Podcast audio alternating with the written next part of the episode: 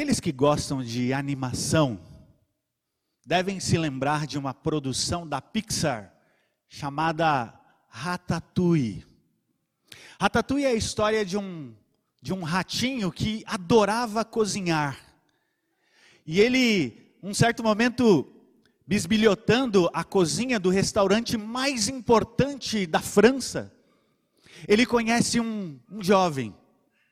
Um jovem que naquele momento era o recolhedor do, do lixo do restaurante. E aí eles travam uma amizade, e porque este ratinho cozinheiro era um excelente cozinheiro, ele passa então a ajudar este jovem, e ele passa de recolhedor de lixo para o maior chefe de toda a França. Acontece que esta amizade do mini-chefe do remi, como é chamado, daquele ratinho, não é aceito pela comunidade dos ratos, pela colônia dos ratos. E por causa desta amizade, então, Remi é considerado um traidor. Você já viveu, já experimentou aquela situação de que quando você recebe a Cristo, você é considerado um traidor? Conhece alguém que, por ter recebido a Cristo, teve as costas da sua família? Parece que foi exatamente isso que aconteceu com o apóstolo Paulo. O apóstolo Paulo experimentou a hostilidade dos seus compatriotas, sendo por eles considerado um traidor, por ensinar costumes verdades que eram contrárias às ensinadas pelos judeus, pelos hebreus. Embora Ratatouille seja uma fábula, parece que esta temática que envolve traição, uma suposta traição por receber valores contrários, Parece que esta, esta verdade permeia as relações humanas. E não são poucos os que experimentam isso. E Paulo vivenciou esta realidade. Foi considerado um traidor por ensinar práticas contrárias às práticas judaicas. O apóstolo Paulo era um israelita de puro sangue. Se nós olharmos para o capítulo 11, verso 1, nós vamos perceber que Paulo diz que ele era um israelita da descendência de Abraão, da tribo de Benjamim. Gálatas 1,13 diz que ele era extremamente zeloso das tradições judaicas. E mais, quando nós voltamos os nossos olhos para Gálatas capítulo Filipenses capítulo 3, nós escutamos um apaixonado testemunho do apóstolo Paulo acerca das suas origens, da sua estirpe. Ele vai dizer assim, lá no capítulo 3, versos 4 a 6: Bem que eu poderia confiar também na carne. Se qualquer outro pensa que pode confiar na carne, eu ainda mais circuncidado ao oitavo dia, da linhagem de Israel, da tribo de Benjamim, hebreu dos hebreus, quanto à lei, fariseu, quanto ao zelo perseguidor da igreja, quanto à justiça que há na lei, Paulo diz: eu sou irrepreensível. No entanto, aquilo que parecia ser lucro para o apóstolo Paulo, ele vai considerar perda por causa da do sublime conhecimento do Senhor Jesus Cristo. E uma, e uma vez agora alcançado pela graça de Jesus, o apóstolo Paulo passa a pregar contra os principais pilares da fé judaica, a saber, a circuncisão, os dias santos, as dietas alimentares, Paulo prega contra as festas religiosas E acima de tudo, como a lei, como um meio de salvação. Porque Paulo entendia que a salvação não era pela lei. E os privilégios não necessariamente indicavam que uma pessoa estava salva.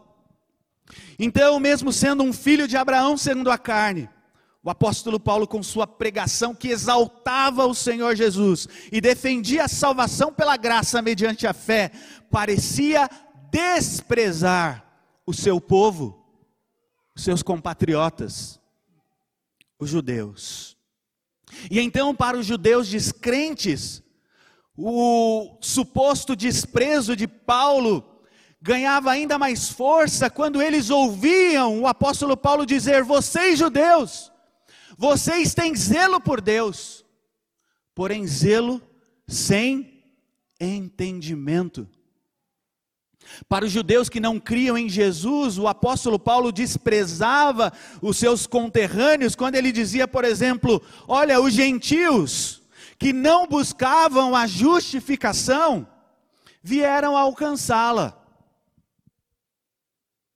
Enquanto Israel, que buscava a lei da justiça, não alcançou. E mais, para aqueles que se apoiavam nas obras da lei e não na fé, o apóstolo Paulo era um verdadeiro traidor, porque ele dizia que nem todos os de Israel eram de fato israelitas.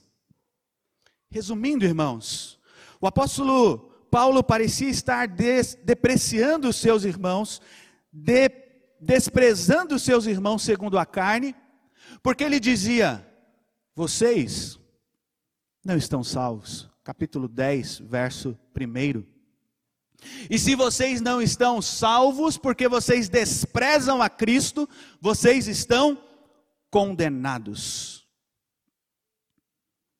Sem dúvida, o que o apóstolo Paulo falava dos judeus que desprezavam Jesus Cristo, irmãos, levava-os a chamá-lo de traidor, de desertor, de alguém que estava negando as suas raízes, as suas origens, a sua pátria, as suas tradições.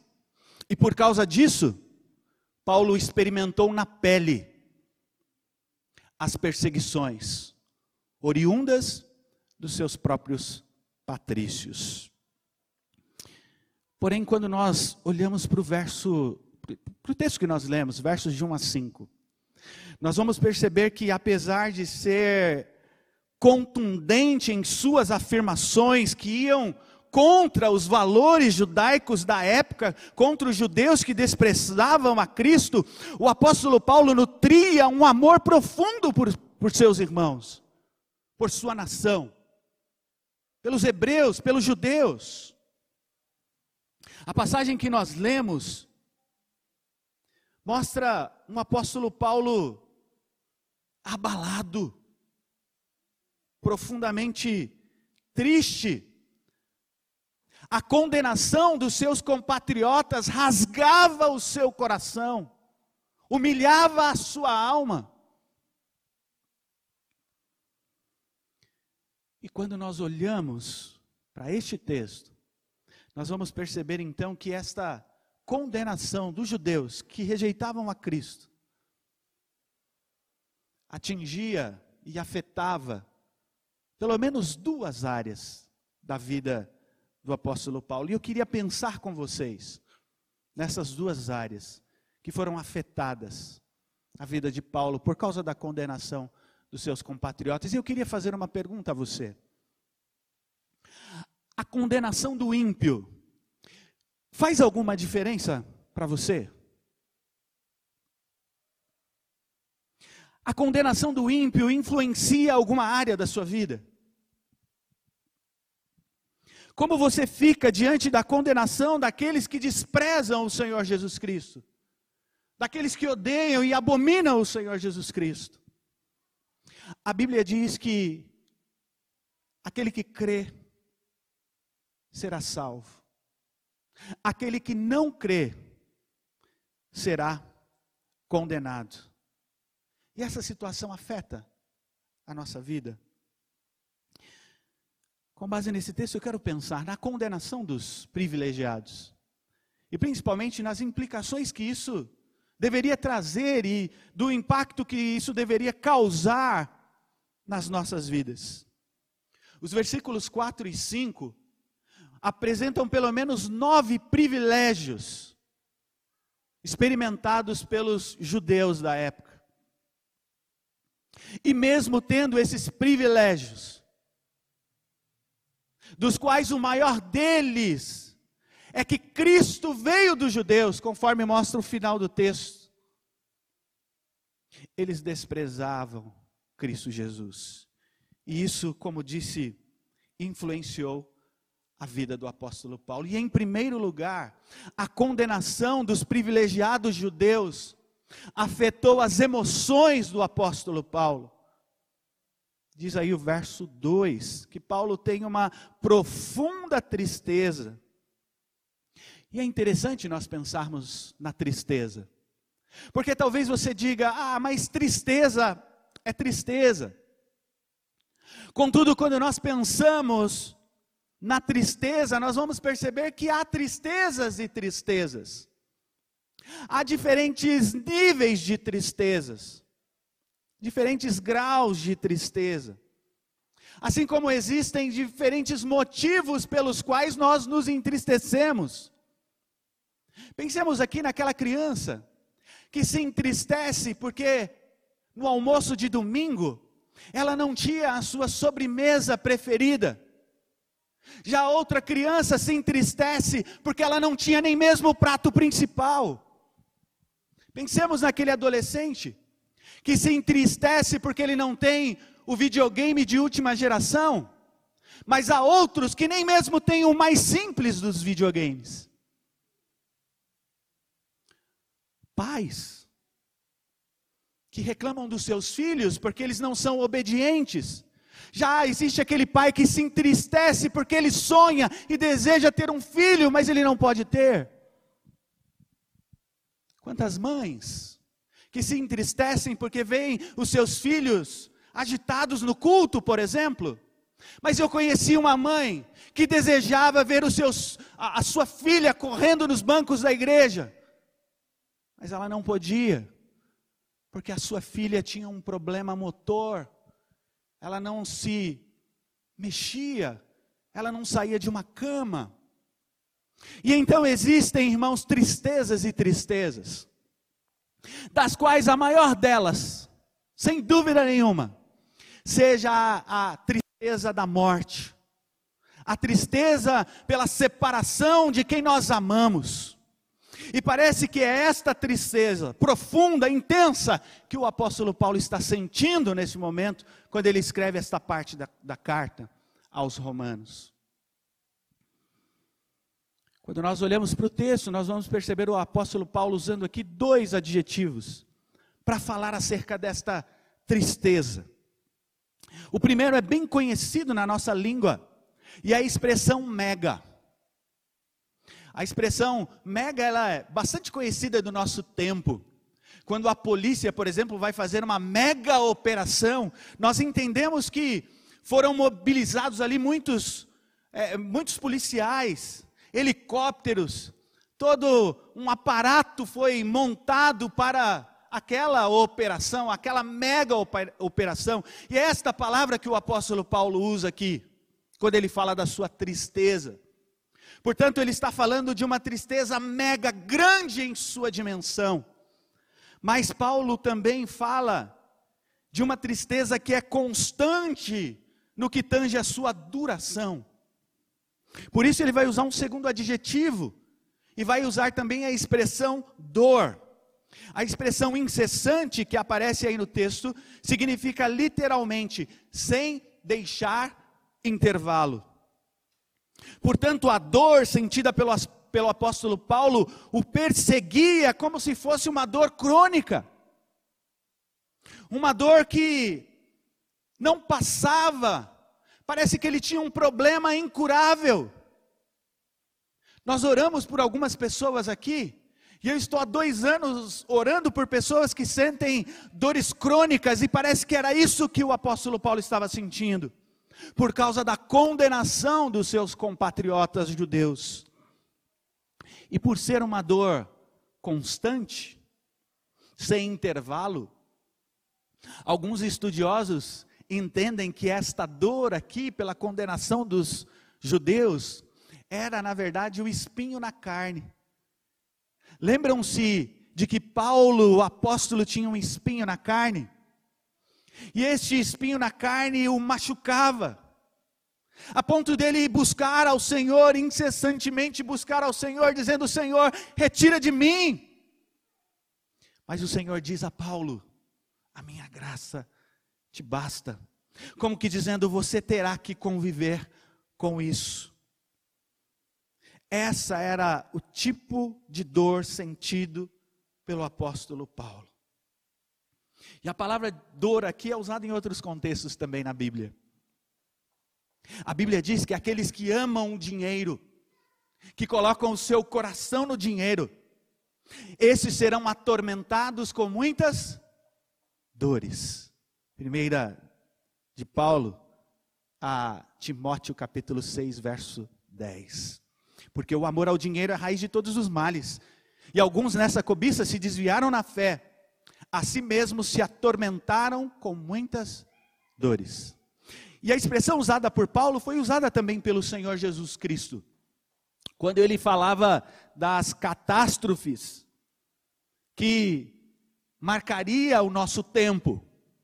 Lá em Mateus 24, versos 7 a 8, Jesus diz assim: Porquanto se levantará nação contra nação, reino contra reino. Haverá fomes e terremotos em vários lugares. Porém, tudo isto é o princípio das dores.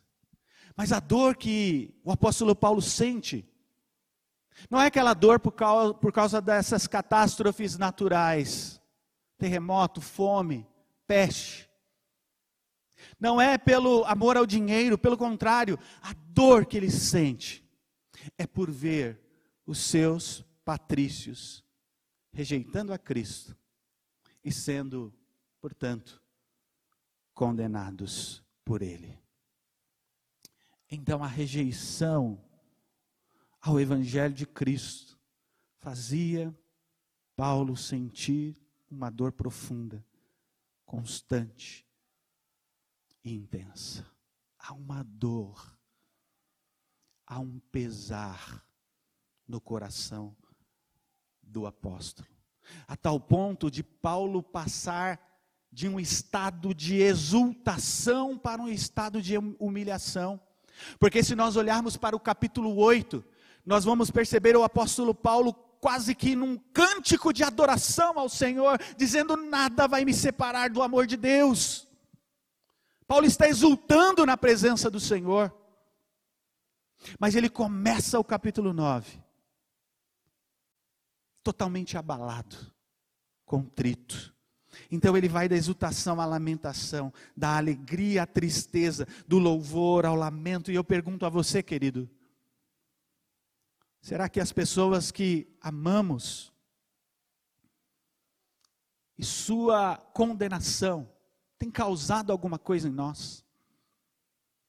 Será que nós realmente amamos o homem criado à imagem e semelhança de Deus, como nós deveríamos amar.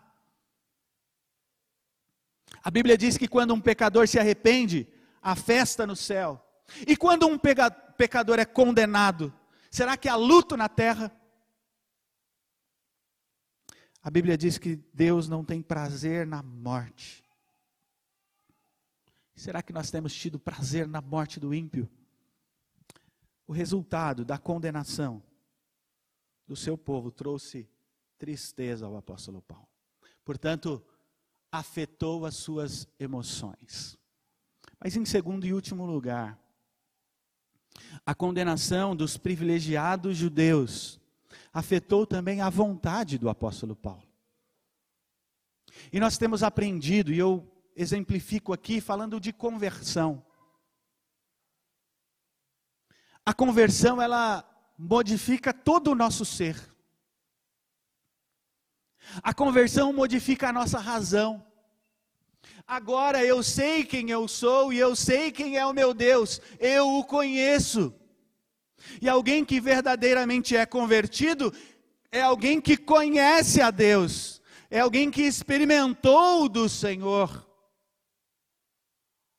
Mas a conversão verdadeira afeta também as nossas emoções.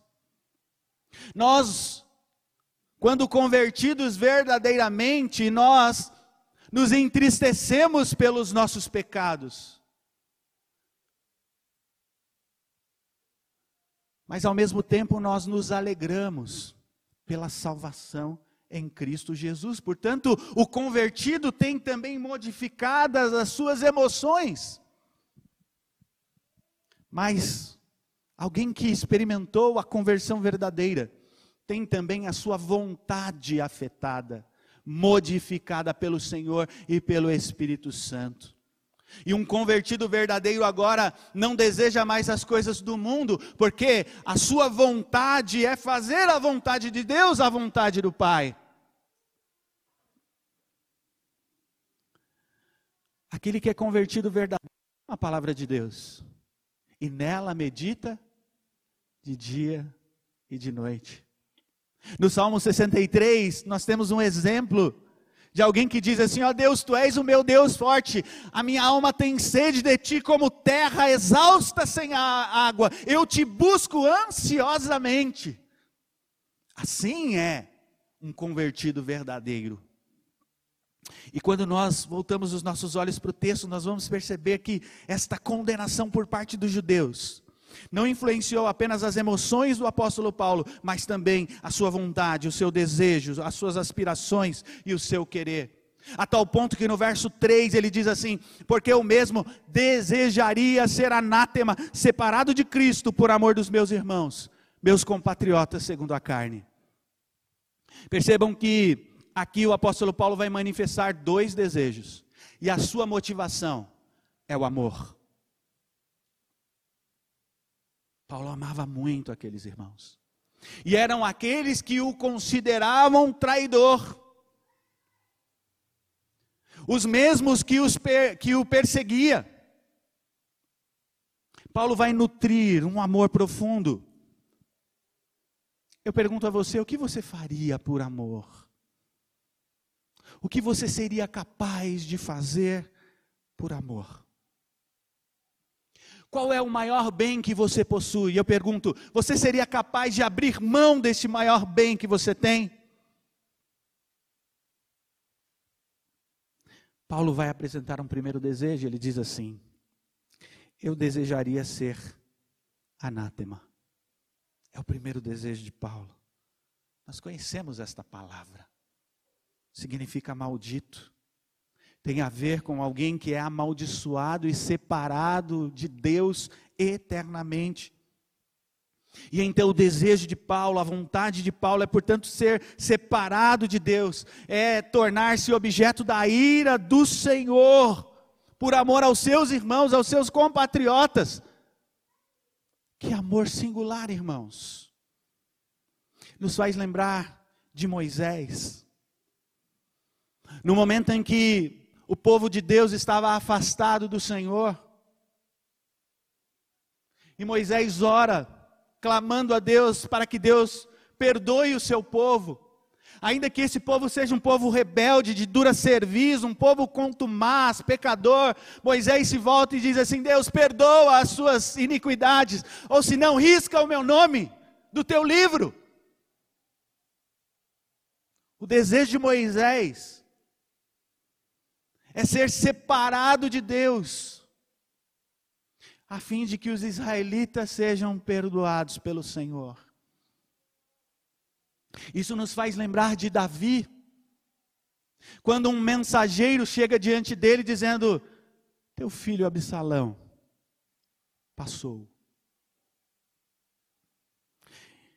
E então Davi diz assim: Meu filho Absalão, meu filho Absalão, quem me dera eu morrera por ti, Absalão, meu filho, meu filho. Note que o desejo de Davi é impossível de ser realizado. Ninguém, irmãos, exceto Cristo, mor morre a morte do outro. Cada um morre para si mesmo. Era impossível para Davi trazer a vida ao seu filho morto. Ou assim, num passo de mágica, entregar-se à morte para que Absalão pudesse viver novamente. Seu filho estava morto. Não havia mais nada a ser feito. Não havia mais esperança.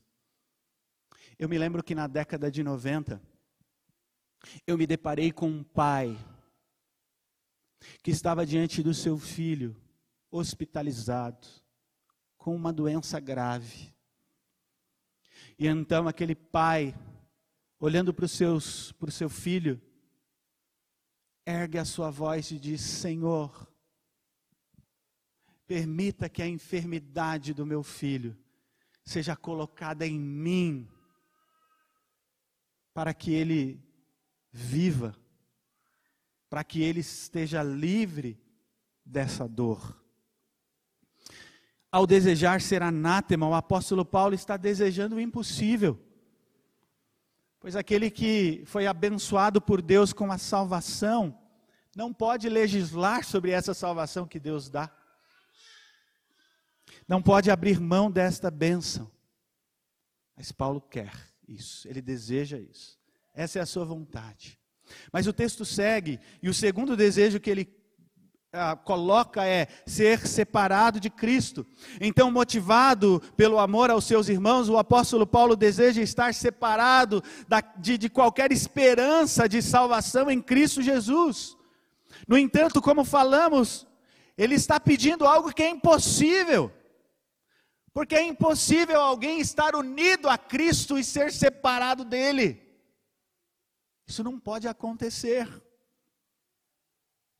É impossível nós negociarmos ou perdermos a nossa salvação, irmãos. Aqui está aquilo que a teologia reformada chama de perseverança dos santos. Uma vez salvo, salvos para sempre. Foi isso que o Senhor Jesus disse em João capítulo 6, verso 37. Ele diz assim: Todo aquele que o Pai me dá, esse virá a mim, e o que vem a mim, de maneira alguma o lançarei fora. Nós estamos seguros se estamos verdadeiramente salvos. O apóstolo João, ele vai mostrar que é impossível nós perdermos a salvação. E ele vai dizer aos seus leitores: Essas coisas eu vos escrevi para que vocês saibam que vocês são salvos. E, portanto, nada pode abalar esta salvação dada pelo Senhor e Salvador Jesus Cristo. E Paulo está ciente disso. Se você voltar os seus olhos para o capítulo 8, versículos 31 a 39, você vai perceber que Paulo está plenamente certo de que nada pode nos afastar do amor de Deus. E então ele diz: Que diremos, pois, acerca dessas coisas? Se Deus é por nós, quem será contra nós? Aquele que não poupou o seu próprio filho, não nos dará com ele graciosamente todas as coisas? Quem tentará acusação contra os eleitos de Deus? É Deus quem os justifica. Quem nos separará do amor de Deus? A morte, perseguição, principados, angústia, anjos.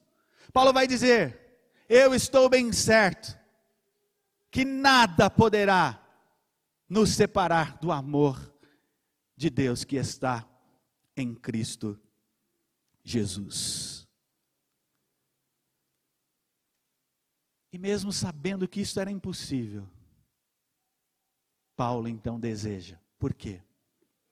Porque ele amava os seus irmãos. E para você não pense que, para que você não pense que Paulo está aqui fazendo média com os judeus, ele começa no verso primeiro estabelecendo uma plataforma segura e firme. Ele vai dizer assim: Digo a verdade em Cristo e não minto, testemunhando comigo espírito a minha própria consciência. Então Paulo chama Cristo por testemunha. Ele diz que o Espírito Santo testifica nos, com a sua própria consciência, como que dizendo o que eu estou falando é verdade. Eu estou falando diante de Cristo e eu não minto. E o Espírito Santo está confirmando aquilo que eu estou falando é verdadeiro. Eu amo vocês, a tal ponto de que se eu pudesse, eu abriria a mão da minha salvação por amor a vocês. Veja o verso 10, o capítulo 10, o verso 1, ele diz assim: Irmãos, de a boa vontade do meu coração e a minha súplica a Deus a favor deles são para que sejam salvos. Esse era o desejo de Paulo. Então, irmãos, caminhando para a nossa conclusão, a gente percebe nesse texto que a condenação daqueles que são amados por nós deve afetar a nossa emoção, a nossa vontade. E eu pergunto a você como nós, como nós temos reagido diante dos nossos vizinhos, parentes, que não têm Cristo e que, porque não têm Cristo, eles serão condenados. O que isso causa em nós? O que isso provoca em nós? Quero pensar em algumas verdades, algumas aplicações, com base no que vimos. Primeiro, Rejeição causa condenação.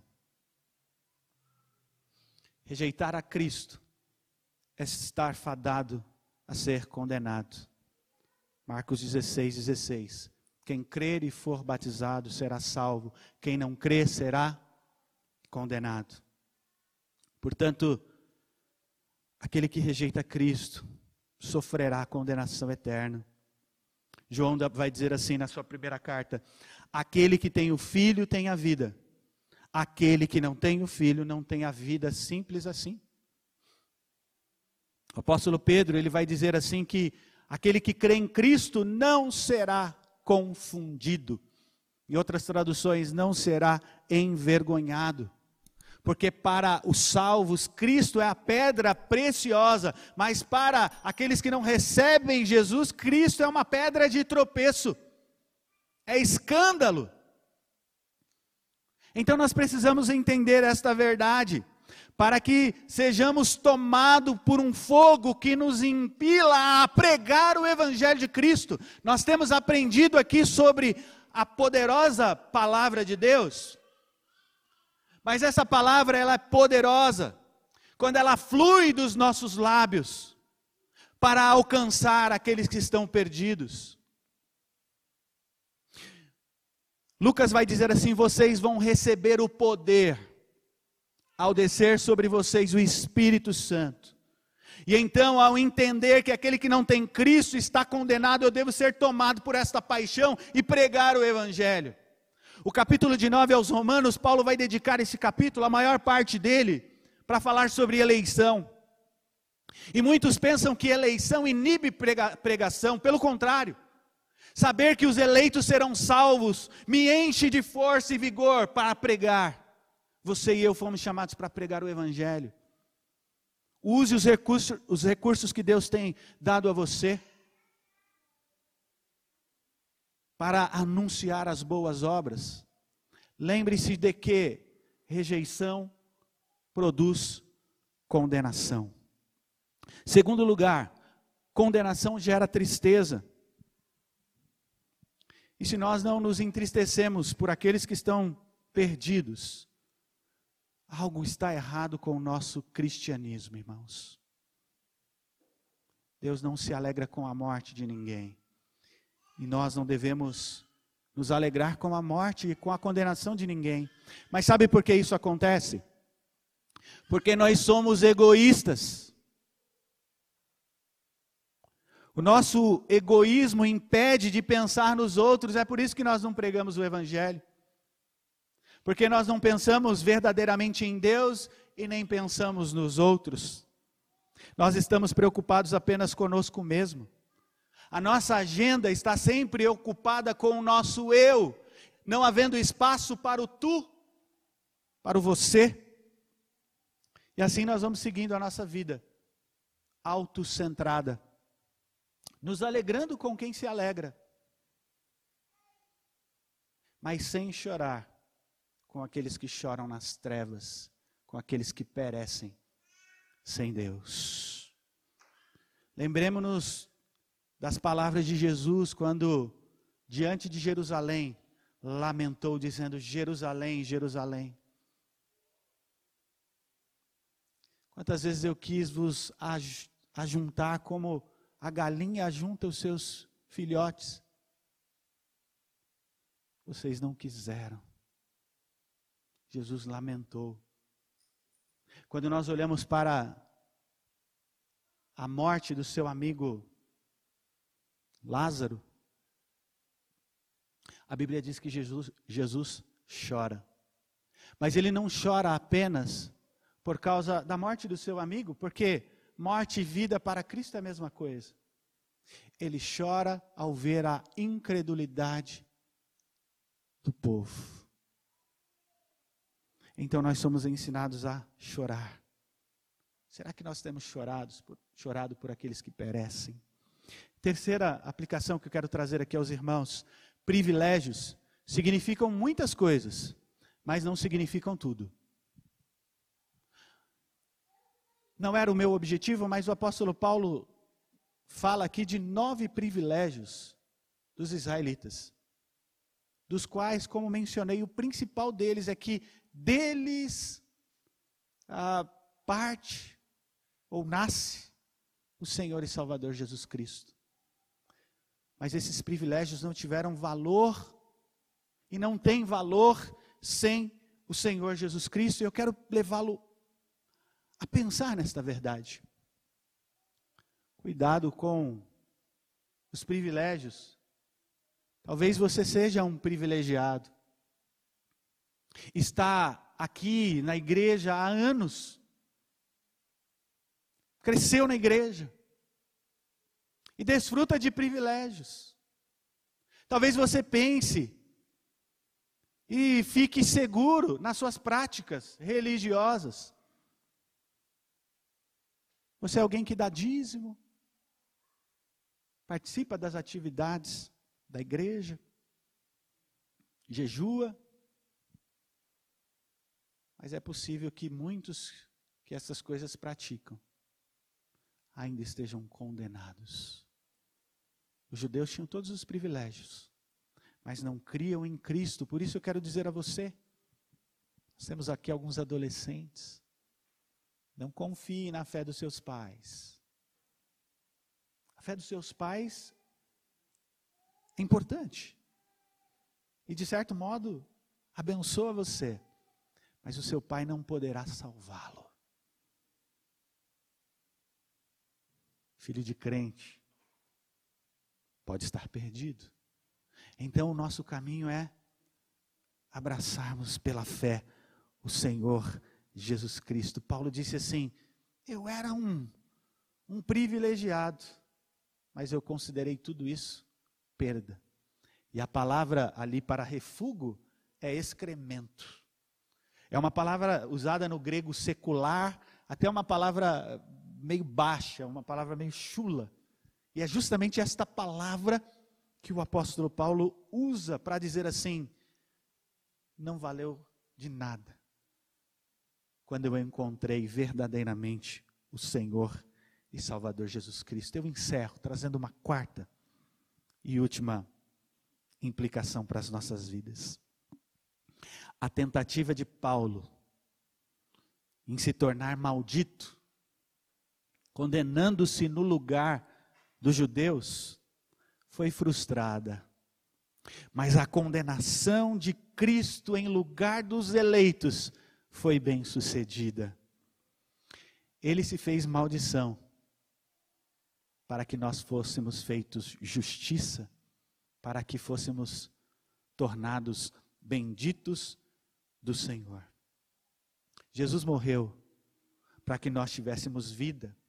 Cristo é o nosso substituto. Ele trocou a alegria que lhe estava proposta, suportando a cruz, para que nós tivéssemos vida por meio dele. A Bíblia diz que ele não julgou com usurpação o ser igual a Deus, antes a si mesmo se esvaziou. Cristo se humilhou, Cristo se rebaixou. A Bíblia diz que ele foi obediente até a morte morte de cruz. E antes de, ter, de ser levado à cruz, Jesus Cristo foi mais uma vez humilhado, esbofeteado, cuspido, e ao invés de colocar uma coroa de diademas na sua cabeça, colocaram sobre a sua cabeça uma coroa de espinhos. E então ele sobe ali naquela cruz, experimentando o martírio da sua alma, uma dor tão intensa, uma dor tão profunda, que num momento profundo ali de dor, ele diz: Deus meu, Deus meu, por que me desamparaste? E tudo isso Jesus Cristo fez porque Ele nos amou. Ele fez porque Deus nos amou. Então, irmãos, amemos o Senhor Jesus Cristo. Aquilo que Paulo queria e desejou fazer, ele não conseguiu, mas aquilo que Deus quis fazer, ele fez no tempo e na história. Cristo morreu por nós. Portanto, amemos o nosso Senhor, mas amemos também as almas, amemos também as vidas. Anunciemos o Evangelho libertador para que os condenados sejam salvos por esta graça bendita. Ao Senhor Jesus seja a honra, a glória e o louvor, hoje e sempre. Amém.